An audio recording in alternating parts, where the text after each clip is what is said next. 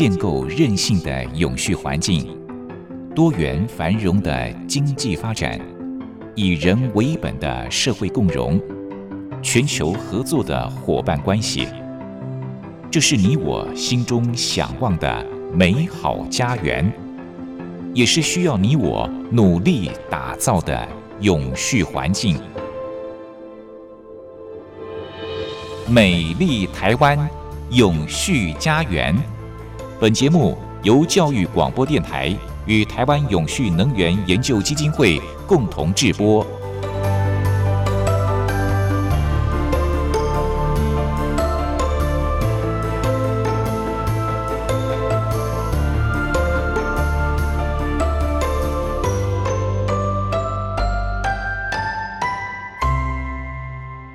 朋友您好，欢迎您再度按时收听《美丽台湾永续家园》，我是节目主持人朱琳。今天是中华民国一百一十一年的元旦，又是新的一年的开始了。祝福大家一元复始，万象更新，新年快乐！在新的一年，我们除了期许自己能够幸福美满，我们也希望地球跟全人类也能够越来越好。造成全球惶惶不安的 COVID-19 疫情能够赶快的结束，相信这是全人类共同的愿望吧。我们都晓得，造成地球温室效应的温室气体，最主要包括了二氧化碳、甲烷、氧化亚氮等六种主要的气体，而其中以二氧化碳含量最多了，造成大概百分之二十五的地球温室气体效应。为了减缓全球暖化，大部分先进国家采取了实施碳定价，那么这个方法通过增加温室气体排放的成本，来鼓励污染者减少使用煤炭、石油还有天然气这些造成全球暖化的主要来源。目前主要是采用碳税跟碳排放交易系统来进行碳定价。其实碳定价是一个非常复杂的机制哦。在上礼拜，台湾永续能源研究基金会的简尤新董事长和大家谈到了部分的观念。今天节目将延续这个话题，谈碳定价。董事长新年快乐！祝我们主持人新年快乐，各位听众。新年快乐，万事如意。是，今天是元旦哦，诶，时间过得好快哦，不知不觉我们的永续节目也做了一年的时间呢。我想很多朋友跟我一样啊、在这一年当中也都学习到了很多最新的观念。好，要谢谢董事长。董事长，今天我们还是要延续上周的主题啊，就是谈到碳定价。上次您大概跟大家谈到了碳定价是如何来定的，而且它对于我们的企业会有什么样的影响？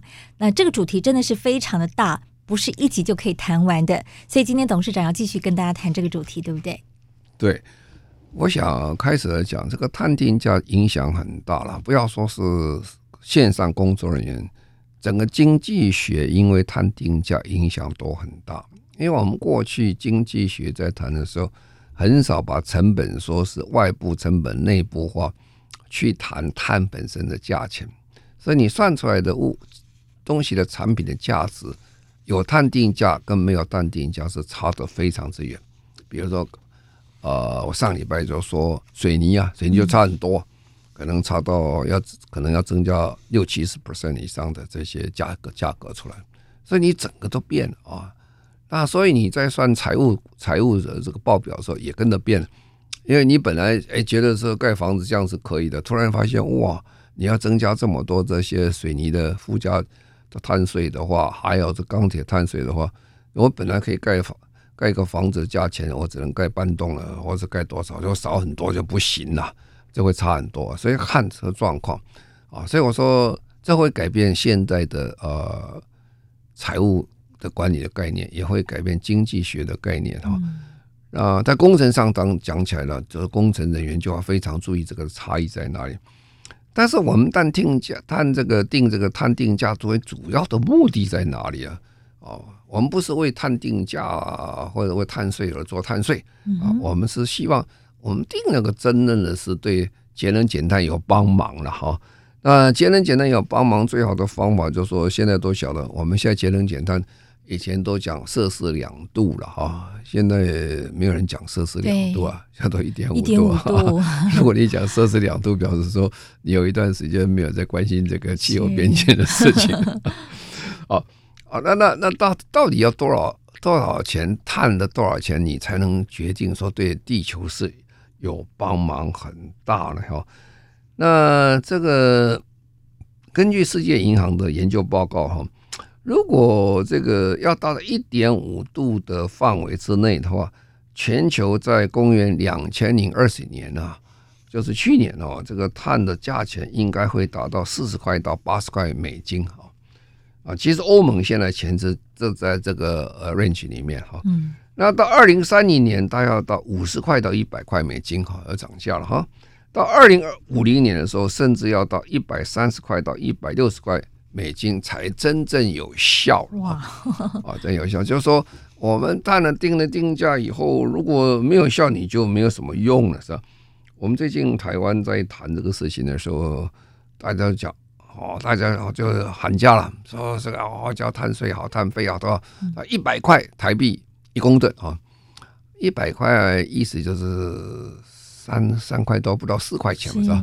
三块多，这个联合国说是要四十块到八十块啊，那都差好远 好远。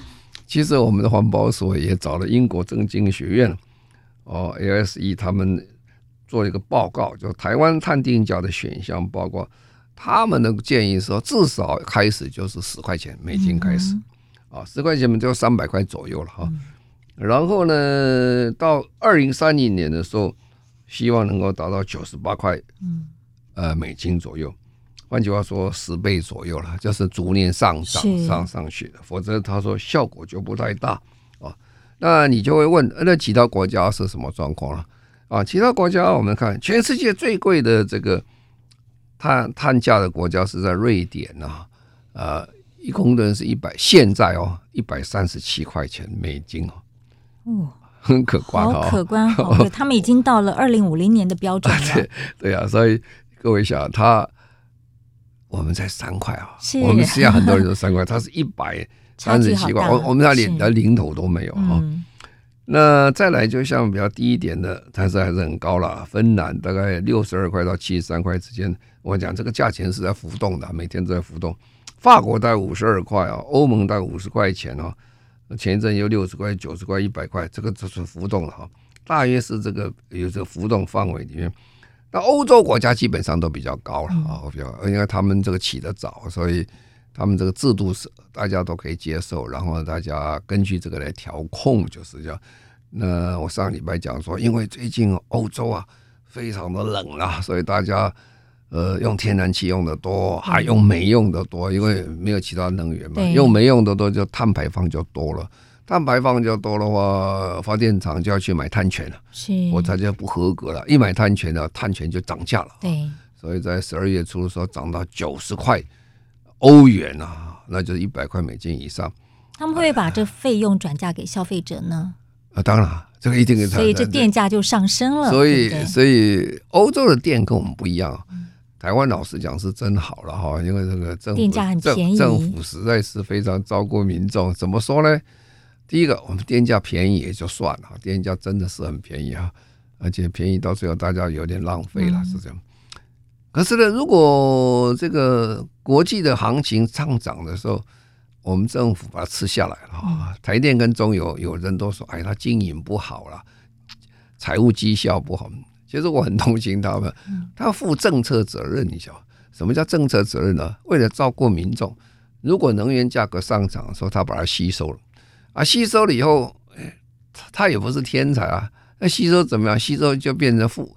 他这个营业就变成红赤字营业了。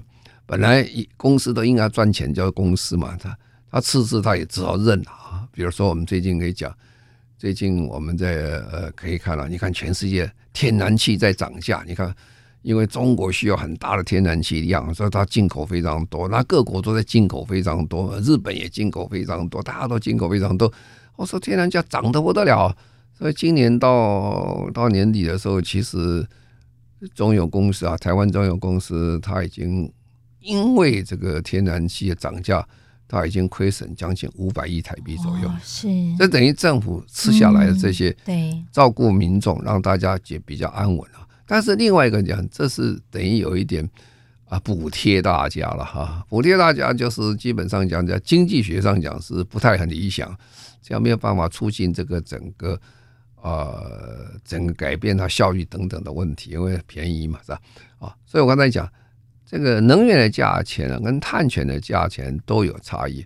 那欧洲是全世界碳权最高的，亚洲都比较低了哈。亚洲比亚洲低的话，大概多少？我们现在还没开始嘛，我们说大概是一百块台币，或是是三百块左右哈。那日本大概三块钱左右哈。那么这个呃，韩国稍微比较高一点哈，但是韩国大概十六块左右哈。嗯日本最低的，新加坡大概四块左右。啊，你看哦，这个都价钱很低了。所以日本跟新加坡跟我们差不多哦。对，它这个低基本上的原因就是说，就是讲的好听嘛，就再试试看吧这个制度啊先建立起来，大家收钱机制机制好一点了。但真正对这个节能减碳有没有帮忙啊？非常非常有限啊，非常有限，因为。这个不痛不痒，不痛不痒，所以，呃，但是你不要说不痛不痒，收起来经费也是蛮大一笔的，也是蛮大一笔，还是一个成本了，还是个成本啊。好，那现在就看政府的决心了，到底我们要走多快啊？我们常常讲所谓这个气候变迁就产生两个风险，一个叫做原来的就是实体风险，你看到台风啦，或者大雨啦，哦这个土石流，这个实在在的话。另外风险就转型风险，你要转多快？转得很快，转得很快，公司会倒掉；转得太慢，就不痛不痒，是吧？所以现在就是要看政府的决心，到底我们要转多快啊？转多快？转多快？另外后面还有个很重要问题，你到底这个钱要交给我们的政府，还是要交给外国政府？什么意思呢？如果你要交给我们政府，你这个碳税碳费就交高一点了。如果你要交给外国政府的话，交给欧盟政府，你就碳税低一点啊？为什么啊？碳税低一点，你你东西卖到欧欧盟去的时候，欧盟有碳关税啊？碳关税怎么算？碳关税说是好，我这个一公吨算六十块钱啊。那如果六十块欧元哈，如果你已经交了在台湾交了三块欧元的话啊，你在这再补交五十七块欧元。嗯啊，你懂这意思吧？知道啊，你又多交给他。换句话说，你在台湾少交，到那边就多交。多交对。那有什么差别呢？因为这个钱如果留在台湾的话，你收的这个钱，台湾我们的政府会把这个拿来当做补贴，做节能减碳这些很多建设工作等等。那如果交给外国人，他去补贴给欧洲的公司之后，你就一点好处都没有。所以大家现在有点想通了。这样的话，交在台湾收领比较有利一点啊。这也说为什么这次碳费在台湾没有产生非常大的反弹的原因在这里。是，就是我们宁可在台湾交碳费高一点哦，不要说出口到国外，把这个碳税呢就交给别的国家去哦，建设别的国家，对对对，宁可建设我们自己的国家。好，我们休息一下。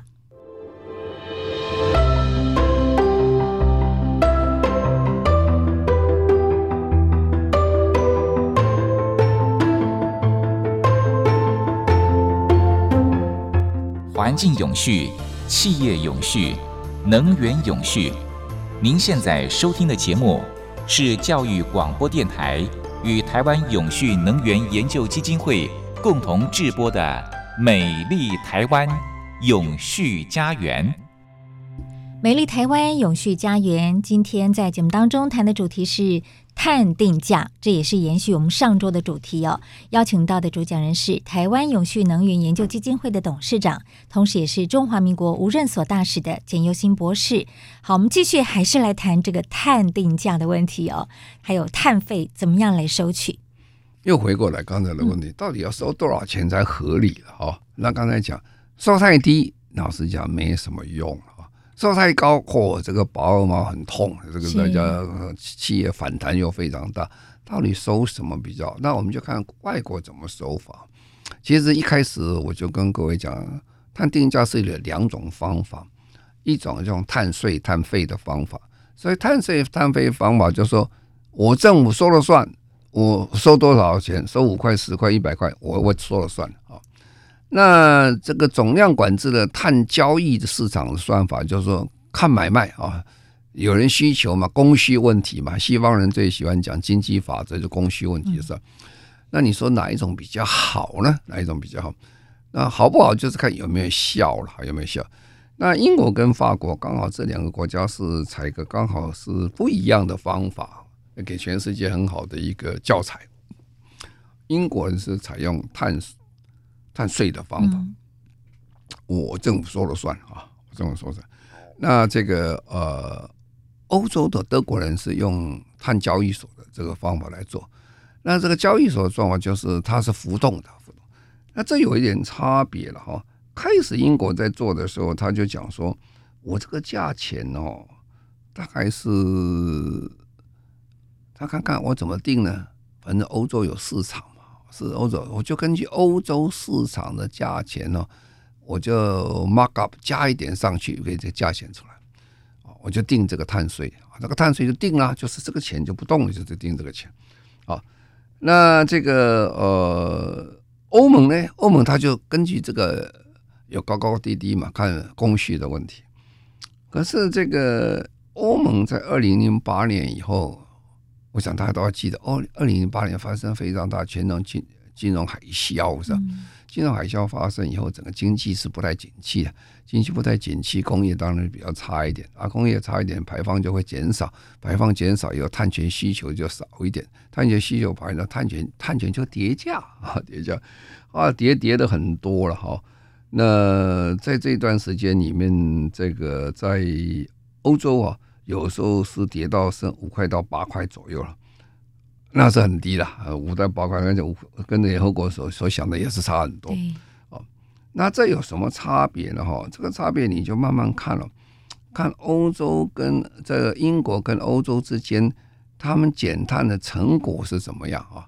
那减碳的成果，刚才讲说，因为呃。英国是采比较固定的价格了哈，那这个价格是呃，比如说他他这个在英国他收了这个钱以后，还可以去补贴给这些这些这个呃公司的节能减碳。但是呢，刚才我已经讲过，就是英国价钱比较高，它是固定的。嗯，那德国呢，它它现在是浮动的啊。那你你浮动，你钱就少了，你收的钱少，你去补贴那些人也也就少了，节能减碳能力也比较少了，啊，所以这样一个结果了哈，你就明显的看出来啊，在二零一三到二零一七年哈，这个欧洲交易系统其实失掉原来的功能了，因为价格太低了，你就买一些，哎，那个时候聪明的话，多买一点碳权，那个碳权可以以后再用。你就等于投资了。现在碳权像八块，如果涨到八十块的话，嗯、你赚十 倍啊！这跟股票市场也是差不多的东西。但姐你但姐你买了不一定立刻用掉，你可以过过几年再用掉，可以。它有个系统给你保存的非常好。啊，所以这一段时间德国电力啊下降大概百分之十三的这个呃碳排放啊，大概是多少呢？从这个呃三百二这个三亿多三亿多吨呢、啊。到两亿多吨，两亿八千多吨左右，下下跌这个百分之十三左右，它的碳排放。嗯，英国呢？英国因为它这个那价格是高了，所以英国它跌的比较多了。所以它电力部门碳排放从一亿四千七百多万吨降到七十二万公吨，五年之间它降了百分之五十五。所以你会看到。英国今天节能减碳的程序做的比德国好很多了，好很多，就是说这有这样的差别。所以有人在用这两种方法，说它各有利弊了哈，各有利弊。像今天的德国就很厉害了，因为它哇又涨很多，嗯所以最近德国人节能减碳要做得很快，因为那个价格很高了哈。呃，各有利弊啊。像台湾常常我们的政府比较爱护。爱护我们的企业，有时候说政府会吸收掉一点这些，比如说这个电啊，或者是石油的价格，让大家稳定一点，稳定慢慢做，也许可能是一个好方法。这是大家要谈，就是说，那但是因为我们台湾并没有碳交易这个制度存在了，所以台湾只有个方案，到目前为止，它只能用碳税的方法做。其实我觉得碳税基本上是有效的，有效就是。但是有有效没效是就是你的定价定多少。如果你定新台币一百块的话，其实是意思意思啊，就是我开始收了哈。如果定三百块以上，如果照这个英国人这样算法，每年再增加的话，可能效果就会比较多一点。哦，那这有人就在讲，哎，你定那个那么多，会影响这个经济成长啊，或经济会下跌了。那其实不然啊，其实不然。其实你可以看这个，刚才讲全世界最最这个定最高的价钱是谁啊？刚才讲是瑞典嘛啊，瑞典，嗯、瑞典你就看哦，它是全世界定的最高，它是全世界减碳跟经济成长两个脱钩最成功的啊。从一一九九零年开始算起哈，因为我们通常一九九零年算起，因为那时候呃整个联合国开始开会决定要减碳，很多的基准点从一九九零年算起，到二零一八年哈，这这么多时间里面算，因这个瑞典啊，它经济成长这这这一段时间。涨百分之八十三呐，啊，它的二氧化碳排放降低百分之二十七了，二十七，哇，这个差的很可观了哈。这像剪刀，你也打开一个剪刀之字形啊，这完全透过一个往上一个往下，做的非常成功啊。那很重要了，它的这个收费收的很高了，所以瑞典人对碳的概念是很清楚了。哇，那么贵啊，几乎如果算起来。跟我们这差的，我们 我们减了三块钱几块钱，连它的零头的最后数字都没有哈。但是这就有差异了哈啊，所以很多人在想说，哎，那为什么会反产生这个现象？它明明是这个交那么多税，影响经济的生活，怎么会会成长？哎，这里就有学问了。有什么学问？你不能只看说啊，我这个政府说只抽这一点点钱保护企业。企业保护过头是不会成长的，为什么？因为如果你一抽抽一高的话，第一个你就有一大部分的钱拿来回去补贴很多公司去做节能减碳的事情，所以它有资金的溢注到这里面去，就会产生新的工业、新行业出来，所以产生绿色经济会出来。为什么有钱进来了嘛？你就去补贴这些，补贴这些出来，说我补贴是绿色经济啊。但是如果你只有一百块。其实有限的，你能够补贴的这些钱是非常的有限。那么对经济讲起来，对企业界讲叫做不痛不痒啊，都反正我做不做也没什么差别，反正就是这么回事儿啊。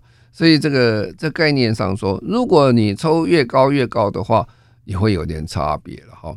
实际上，绿色和平组织曾经委托台湾很多知名的教授做一个呃很清楚的一个啊。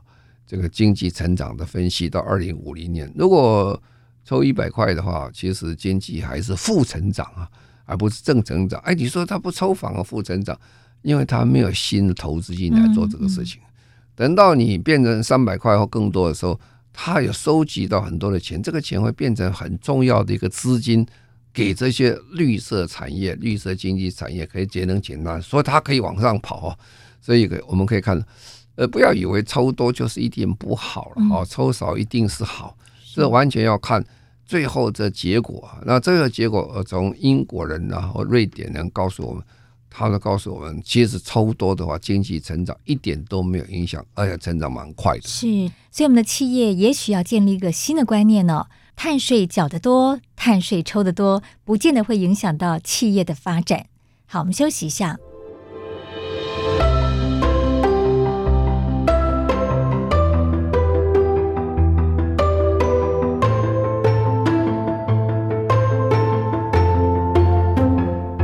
环境永续，企业永续，能源永续。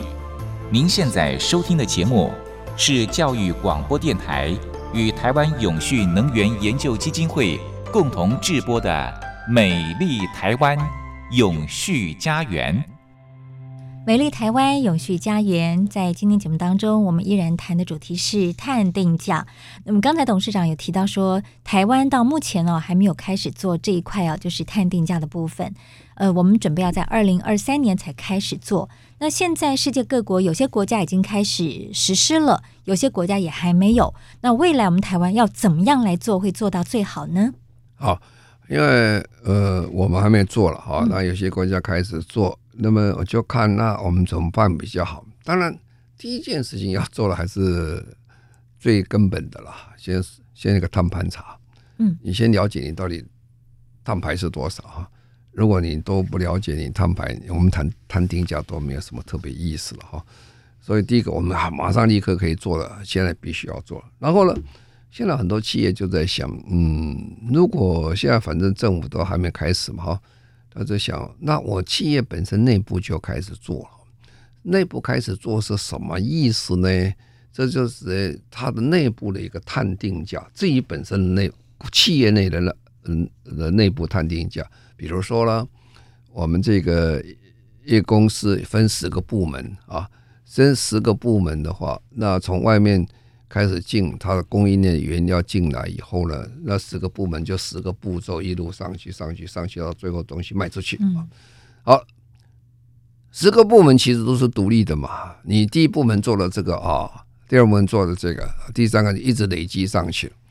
那每个部门的这负责人就要很清楚，我这一部门我进来的货，我要去把它做组装等等嘛，做成。那我进来我就算，我进来的时候我要知道我前一手啊，它的碳排放是多少。好，然后呢，我出去的时候。下面那个人也要去算，我这一手我碳排放多少？嗯，你小意思啊？对，我进来出去，反正一节一节一节算起来，生产履历嘛啊，你每个都有哈。那你就会发现哦，这十个这个十个这个呃单位里面，每一段的碳排是不一样的，是吧？因为他做东西不相同，他不一样啊，不一样，你就会发现。十个里面有一两个是碳排非常多的啊，啊一两个是碳排非常小少的，那其中在夹在中间就是，好，那公司就开始说好了，反正你政府没有说要说，我现在可以做了。好，我告诉你啊，你现在碳排一公吨二十五块美金啊，假如这样定二十，为什么讲二十五块呢？这是他们精算过，在全世界现在有六千多个企业公企业公司在做这个事情啊。他们的中位数了，就是他们每每个单位自己定他自己的单位内的碳排的，二十五块美金是中位数啊，那就二十五块，啊，二十五块。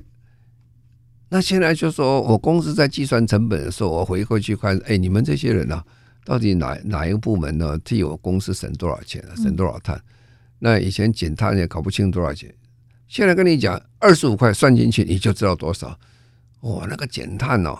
减的多了，就他很高兴。那个减碳减不多，数字很大，他就头大了。因为什么？他的成本变垫高了。对，他成本垫高了以后，公司在计算所有大家的工作成效的时候，哇，你这东西太贵了，绩效不好，绩效不好，哇，他就紧张了。是，所以他要做什么事，他就要努力做减碳的工作了。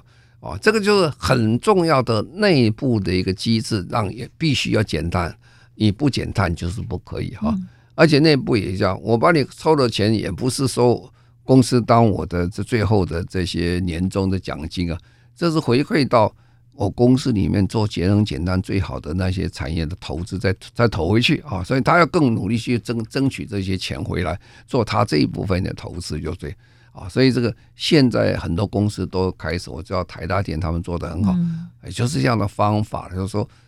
我把公司每个阶段、每每个过程，我把它拆开，拆开以后算每一段的它的碳排放多少，然后每一个人都知道我进来碳排是多少，我出去的这这一部分的是碳排多少，我就可以了解到说我怎么减少。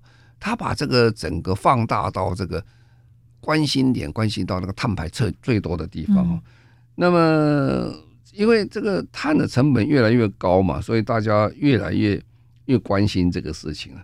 所以现在全世界大概开始关心或者开始规划或开始做的这些，这个过去五年大概成长百分之八十左右，大家开始做这个事情。那么呃，他们这个有个调查了哈，这个调查大概有六千家多企业被调查，他们都已经实施了，或者未来两年哦，大部分都要开始实施所谓内部的碳价格。的问题啊，就是内部的碳定价。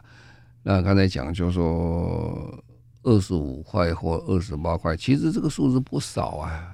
各位想，如果二十块、二十二十八乘二十八啊，这个新台币的话，这个数量是也不是不少不少的钱。好，那这样的好处在哪里呢？第一个好处，它很积极的，大家就开始会做做碳碳探讨这个减碳的投资了啊，就是。每一个单位主管他就心里有个数在那边。啊，我不是只看说我做的好不好，好不好看，好不好用而已。第一个，我要价格要下降，价格要下降，我碳价格要下降啊、嗯。那第二个就是说，能源使用的效率就开始提升了，他就开始想，我怎么减少能源呢？啊，比如说我们在一个大工厂里面，有些大工厂有冷气的、啊，有灯光啊，有什么东西啊，我怎么减少减少多一点呢？我们看那特斯拉工厂很有意思啊，特斯拉工厂你去看的话，你进去是有乌漆八黑的啊。因为它自动工厂没有人嘛，很多工厂现在自动工没有人，你进去的时候啊，灯就亮起来让你看哈，因为你们本来就没有人，是哦，所以我说这个怎么节省能源啊，怎么增加效率啊，这边大家很关心的哈。然后呢，一扣钱了，大家印象就来了哈，所以很短的时间里面就会达到这个企业的简单共识教育。啊，我们在说来说去一句话，就是人最重要嘛。人如果你有清楚概念，说要减碳，当你被扣了经费，哦，也会痛的时候，你的成果不好的时候，你就会减碳了。这这个减碳的意识增加很多了哈，然后再来把这个转型的机会就造出来了。因为你就在想，我过去这个生产的方式都不是很理想，怎么样我转一个型，我可以减碳哈。然后这个大家就会关心了，这个气候变迁的法规，我怎么去遵循这个法规哈？啊，这些刚才讲前面这几个所产生都是调查出来最大大家觉得最重要的事情了啊。比如说减碳投资是最重要，大概百分之六十以上大家都重视这个事情啊。所以这个内部碳定价现在在非常多的企业里面。做得很理想，好的原因就是说，它真的是有效。台湾目前企业内部是不是有做这个碳定价？有，刚才讲像台积电啊、台达电啊，他们都已经开始了，开始做。都很多这些大企业都已经开始了。嗯，因为台湾的很多大企业在过去的几年里面推动我们 ESG 啊，哈，就是 CSR 的时候。这里面很重要一环叫做环境面，他们很早就注意到环境面有关减碳的问题啊。因为大企业关心的跟我们一般中小企业不一样，因为它要应对国外的这些需求，是。应对联合国以及各种 NGO 啦，像这个哦，这个绿色和平组织啊，或者 CRI 各种组织，他们都有要求，他们要应付这些的时候，他们很早就做准备好了啊。所以台湾基本上大企业是没有问题的哈，就是中小企业可能中小企业多了。那现在的好处就在这里了。我在过去的十五年办了很多的比赛了，那比赛都是 CSR 或 ESG 的比赛，企业永续的比赛。那很多人也会讲说啊，你这个都是办大企业了哈，那那小企业、中小企业没有什么没有什么用。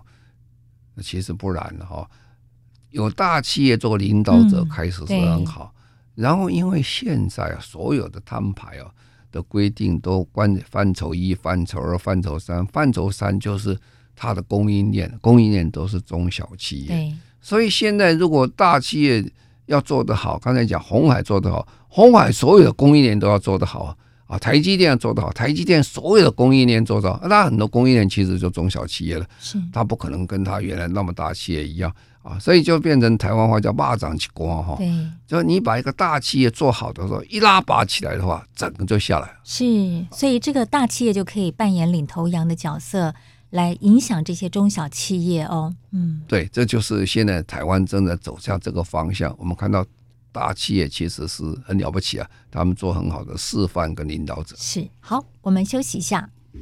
美丽台湾永续家园，我们节目播出时间在每个礼拜六的早上十一点零五分。邀请到的主讲人是台湾永续能源研究基金会的董事长，同时也是中华民国无任所大使的简尤新博士。今天是再度谈到了碳定价。那么从我们两集的节目可以了解到，这个世界各国所谓的这个碳定价，他们定的标准是不太一样的哦。有些国家很高，有些国家很低。那究竟要怎么样的定价才会比较有效呢？好，这这 永远是个问题了哈、嗯，就是说，到底要怎么定是最好？对，这个因为全现在世界跟过去不一样，我们常常讲，我们过去常常说啊，现在全世界一直进入所谓全球化的时代哈。这二三十年来我们所听到的全球化、全球化、全球化，大家第一个想到问题就是说货品卖来卖去啦，全球过去这个呃世界工厂啊、世界市场啊的等等哈。但是有个很重要的问题啊，就是说这个各国的制度不一样就有困难，所以全球化最后延伸出一个很重要的一个。国家体制跟机制的变化，叫全球化治理啊。全球化治理是什么意思呢？哎，你不能说你国家做的跟我不一样啊，那我就有问题了。比如说，呃，前一阵子很夯的一件事情，很多国家他就建一个，就是说是免税天堂了哈，或者是所谓这个 Virgin Island 这种说它免税天堂，我就把公司设到免税天堂。那他国家不抽到任何税，然后呃，你所有钱中方也不抽税啊，所以就造成很很不公平的事情啊。有钱人就跑到免税天堂去，那穷人就不行。所以拜登上来的时候，他就先做一件很大一件事情，他也看准这个。其实那时候美国早就想到这个问题要动手，他说如果这样的话，我美国政府就抽不到税了。啊，不太公平啊！而且有钱人都跑到那边去，啊啊，穷人这边纳税，有钱人没有没有没有纳税，逃税一样，逃税哈。所以就全球化治理啊，所以他说就最低税负制哈。什么叫最低税负制？每个国家最低的税你应该收收多少？当每个国家有最低税负制的时候，你那个免税天堂的好处就没有了，那他就不会再有这个影响其他国家啊。那本来他们希望高一点，百分之二十五、二十的税，好，后来降到百分之十五，那也是影响很大。所以未来没有免税天堂了，这是全球化治理。那在做这个呃碳排放也是一样。那最近呃 PwC 啊，这资诚的呃会计事务所事务所，它是国际的会计事务所，它跟这个 WEF，这个呃世界这个呃经济组织，他们做了一个。这个报告，这个什么报告呢？他说，呃，如果我们全世界定一个这个全球最低碳价的机制，哈，那全球都一样啊，就就要最低的机制，你可以高没有问题啊，你瑞典要高没有问题，但是最低不能少，就是等于有点像取消了这个免税天堂的味道，大家都要交哦。他说，如果这样的话，他们得到一个结论是很好的哦。他说这个。根据这样做，它实施的成本哦，会低于这个百分之一的这个呃 GDP 啊，每个国家 GDP 少于百分之一，但是它可以实质减量减多少？全球可以减百分之十二，哦，这杠杆就很好了，你一 percent 的可以拿到十二 percent 的好处出来，哦，所以现在这个刚刚提出来，这个是在这一次啊，这个二零二一年的这个嗯世界呃这国这个联合国。气候变化纲要工业会议里面提出来的，那这有可能会这样的实施出来，就是说，怎么样让全世界各国都有个最低的一个地板价的一个碳排放的价格出来啊？那这有什么好处呢？这个主要发现他说这样做做，他说只有一 percent 可以得到十二点三 percent 的这个经济减少的损失哦，这就是很大这。因为气候变迁产生的损失都不是说百万、千万、亿来计了，算美金都算亿了，你的规模非常之大。那第二个，这样就会产生很大帮助那些弱小国家了啊。很多我们会看看这个，在转型中最可怕一件事情，就转型是转型成功了，但是增加弱势族群的分量人数变成增加，因为。一转型，你们要照顾这些人，你要照顾这些人，他本来就无法照顾自己，你再不照顾他，就整个就完了，就是。所以，他可以帮助来，呃，照顾这些弱势族群，因为他有最低税负制在这里，他有最低的一个这个碳排放的这个价格在那里，哦，这是所实现所公正转型啊。我们现在谈任何事情都是公平正义啦，啊，不公不正，大家都是不太高兴的事情啊。嗯然后这个呃全球碳机制哦，它可以减少这个呃百分之十二点三碳排放的话，那现在各国都在做国家制定贡献的，就 NDC 啊的承诺哈。如果这样做得很好的话，我们可以让这个这个呃达到我们联合国巴黎协定的目标，大概一点五度之内的目标，就机会就大很多了啊，大很多。那么也可以防止碳泄漏哈。那什么叫碳泄漏呢？碳泄漏意思就是这样哈。呃，比如说欧盟，欧盟它做得很好，大家节能减碳啊。然后那有些公司他做不到，做不到他就偷溜了，他就把工厂搬到、嗯、搬到摩洛摩洛哥去了啊。哦、然后最后又又又外销回去到欧盟去哦，他可以省掉很多碳税，很多这个碳的成本在这里面，这就碳泄漏了，嗯、就这不太很公平的事情。这有点像早期啊，早期台湾那时候我在当环保署长的时候，那呃，呃，因为抓了开始台湾开始实施比较严格的这个呃环保标准，那很多公司就跑掉了啊，跑到东南亚或跑到中国大陆去了。嗯、其实讲起来也不是很好事情，就有点像碳泄漏的意思，就是这样。那这个事情不是只有台湾特有的，各国差不多是这个样子哦，就是说。你当这个环这个环保的法规水准拉升的时候，他们就往外跑，往外跑，这是一般人类的正常的一个行为了。那碳泄漏就是为了防止这个事情。如果那个国家它有个基本的一个呃碳价格在的时候，你到那边的好处就不多了。嗯，算上来回成本再增加运输等等，你送到它的回到它原来的母国去做外销的时候，好处就没有。对，所以这就是说。如果我们能够真正做到这个程度的话，就非常好。所以我是觉得，整个全世界现在在做整个碳定价的时候，逐渐走向全球化治理，哈，然后走向一个比较完整的制度，然后再加上现在所谓的国际的 offset 这个市场，在这一次 COP 二十六在英国的 Glasgow 开会的时候，已经得到最后的一个结论了。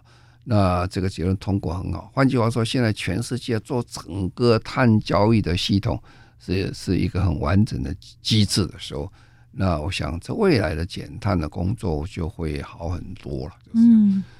那我今天跟各位谈了很多这个事情，从上个礼拜谈到这礼拜，就是说国家正在变了，世界正在变了。那我们每个人都要非常关心这件事情，因为这个是直接的影响我们的。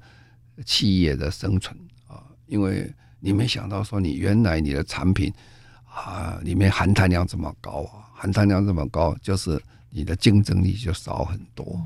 如果你想增加竞争力，你就改变你的制成啊；如果想增加竞争力的话，你就想办法。要不然你就换一种形式做，要不然你说这尽量再加很多的所谓的再生能源进来等等，这方法还是很多了，但是你必须要去解决哈。那现在已经逐渐出来形成一个很公正的一个客观的标准，叫碳排啊，碳排放多少？那碳排放多少？根据碳排放多少，你就可以了解说好，那我们现在要往哪边去走啊？那我相信在二零二二年的时候。我们政府会正式公告很清楚的碳费的方法、碳定价的方法。那很可能公司们都要赶快去应应变跟应付。这个价钱在未来的十年里面是年年会在成长，会在增加，不会减少啊，一直到二三年、二零三零年为止。会达到一个高峰，就是是，所以所有的企业呢，一定要跟上时代的脚步哦，要想办法来减碳。那这也是为我们的地球、为我们的后代子孙着想的一个方法。谢谢董事长，再次跟董事长说一声新年快乐。谢谢，恭喜啊，新年快乐！也祝我们的听众朋友们啊，今年新年万事如意。